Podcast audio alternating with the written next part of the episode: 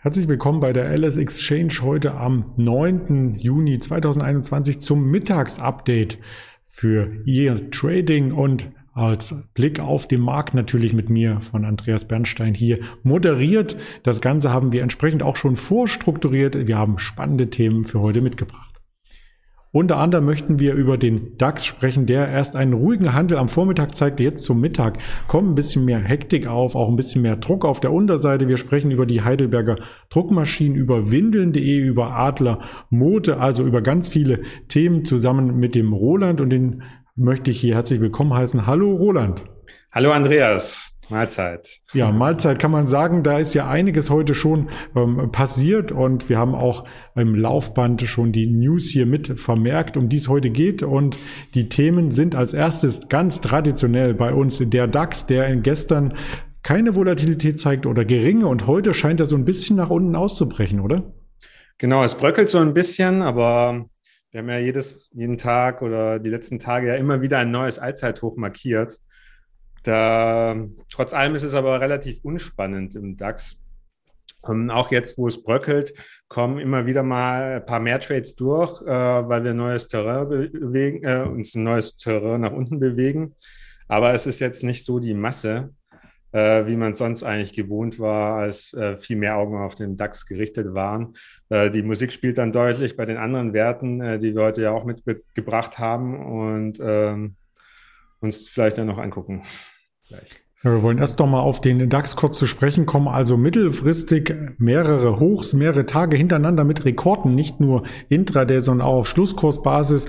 Der Markt wiegt sich so ein Stück weit in Sicherheit, möchte man meinen. Dabei waren ja die US-Arbeitsmarktdaten gar nicht so toll. Und auch der ZDW-Index hat gestern eher enttäuscht. Wie bringt man denn das Puzzle zusammen?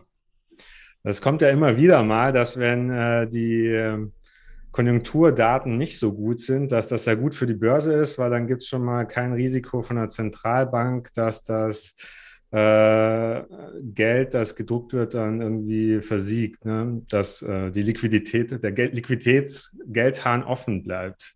Mhm. Ja, das ist ja dann auch immer so eine Sorge, wenn dann der Arbeitsmarktbericht zu gut ist dass dann wieder äh, die Zentralbank in Amerika Spielraum hat, die Zinsen zu erhöhen. Und äh, hohe Zinsen, höhere Zinsen ist immer Gift für die Börse. Und so kann man das versuchen, äh, ex ante äh, in Einklang zu bringen. Aber äh, Nachrichten machen ja oft äh, Kurse oder Kurse machen Nachrichten, je nachdem, wie es gerade besser passt. Ja. Und so ist es halt auch dann bei solchen Konjunkturdaten.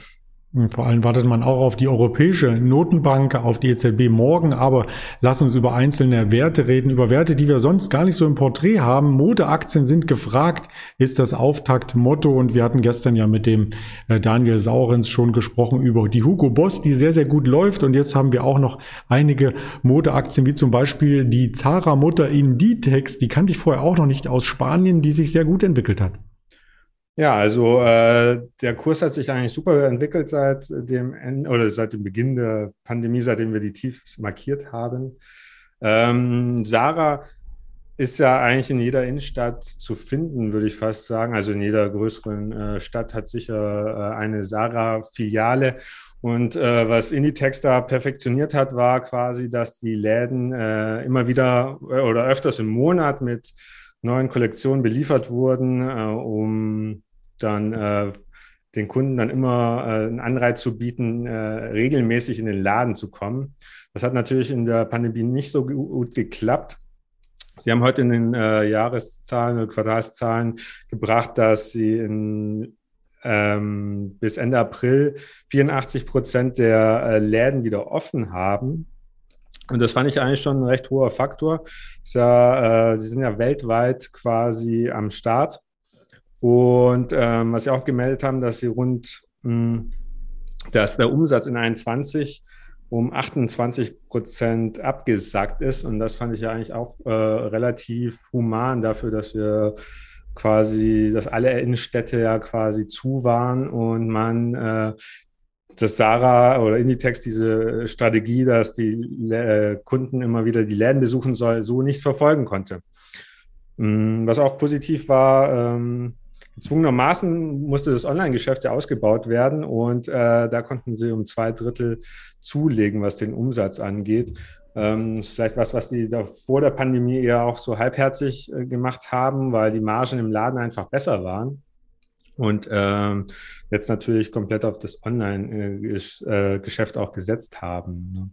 Und ähm, neben äh, Sarah haben die auch noch andere Marken, die dann äh, andere Zielgruppen haben, jüngere Zielgruppen und in Spanien halt sehr groß sind und quasi äh, Fast Fashion äh, vom Feinsten bedienen. Kann man sehen, wie man will. Äh, war in den letzten Jahren auf jeden Fall vor der Pandemie sehr erfolgreich und ähm, wird es wahrscheinlich danach auch wieder werden. Ein paar Marken habe ich hier auch äh, mit recherchiert. Also die Tempe, die Pull and Bear, also nicht Bull and Bear, sondern Pull and, Pull Bear, and Bear, kennt man auch. Bershka wahrscheinlich und äh, Massimo äh, Duty äh, kennt man vielleicht auch. Ähm, also da gibt's ein bisschen gehobeneres Stil, genau. Da werden verschiedene Kundenklientel bedient und ähm, das bringt ja dann auch den Gesamtmix für das Unternehmen mit und der Aktienkurs sah insgesamt auch ähm, sehr gut aus. Der nächste Aktienkurs sieht auch gut aus. Ähm, jetzt wieder Adler Modemärkte kennt man vielleicht auch aus einigen Innenstädten noch. Die Aktie kannte ich per, äh, persönlich gar nicht mehr oder hatte sie nicht mehr im Blick, denn die war auf bis zu 20 Cent abgestürzt und jetzt wieder im Hoch fast an der 2-Euro-Marke dran. Was ist denn da geschehen? Ja, da wären wir jetzt bei den Meme-Stocks. Äh, Stocks. Die Adler Modemärkte äh, ist so ein ganz anderer Fall als jetzt zum Beispiel die Inditex. Die hatten ihre Läden eigentlich auch eher so außerhalb der Städte auf so riesigen Flächen. Und die Zielgruppe ist auch eher äh, älter.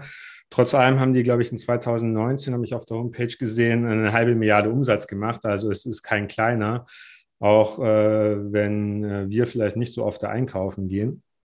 Ähm, trotzdem haben sie ihre Zielgruppe.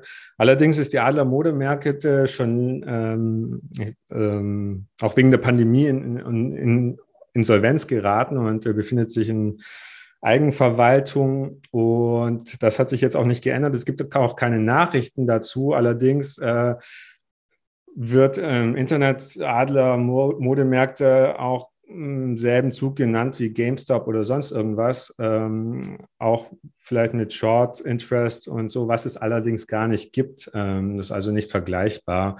Trotz allem äh, gehört Adler Modemärkte zu den umsatzstärksten Aktien bei uns äh, an der LS Exchange zusammen mit äh, den anderen Werten, die wir gleich noch haben.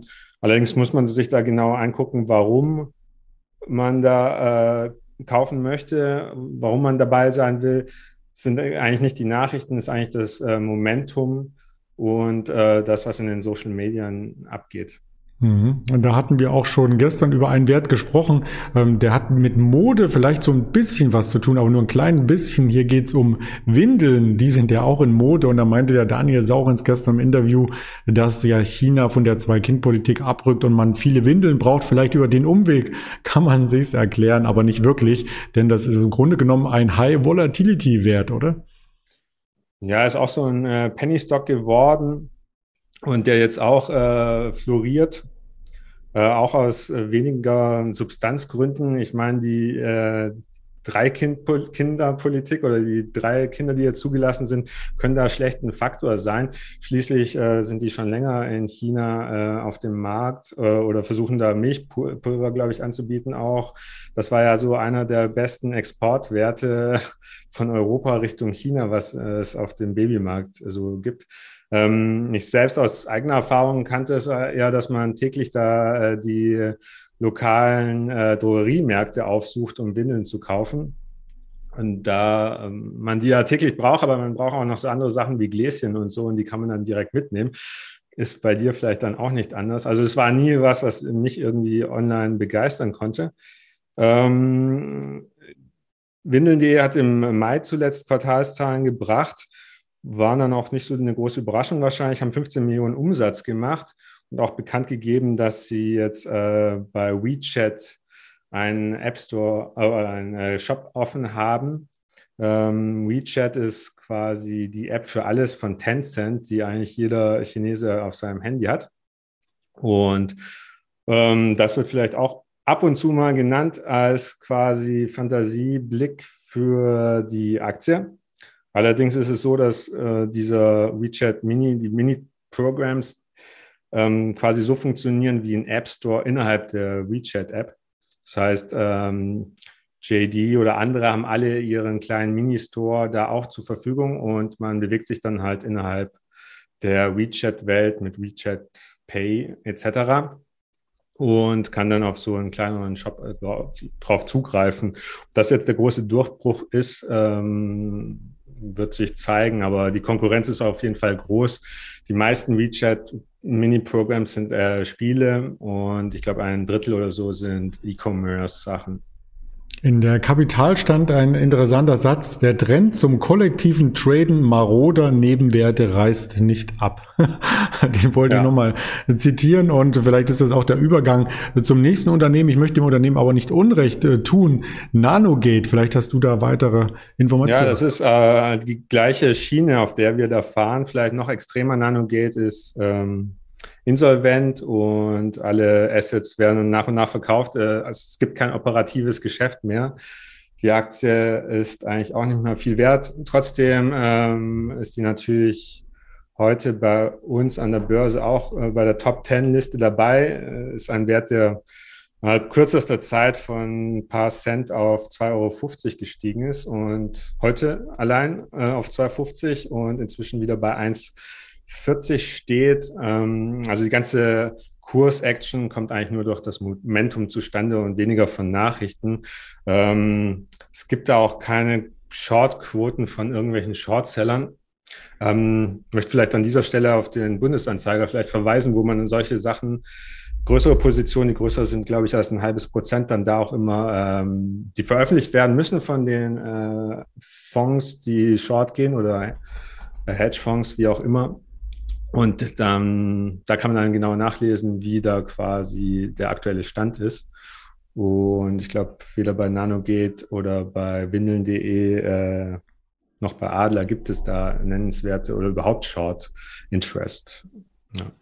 Dann hatten wir das auch abgehandelt. Ich habe schon mal ein bisschen vorgespult in der Präsentation, denn wir haben noch einen Wert, ähm, der etwas größer ist. Und zwar ging es dabei um die Druckmaschinen, um die Heidelberger Druckmaschinen. Die sehen auch sehr, sehr gut im Chartverlauf, im Jahresverlauf aus. Also nicht in den letzten zwei Tagen erst angesprungen, sondern schon seit äh, vergangenen November. Jetzt kommt ein bisschen Druck rein. Was ist denn da der Hintergrund?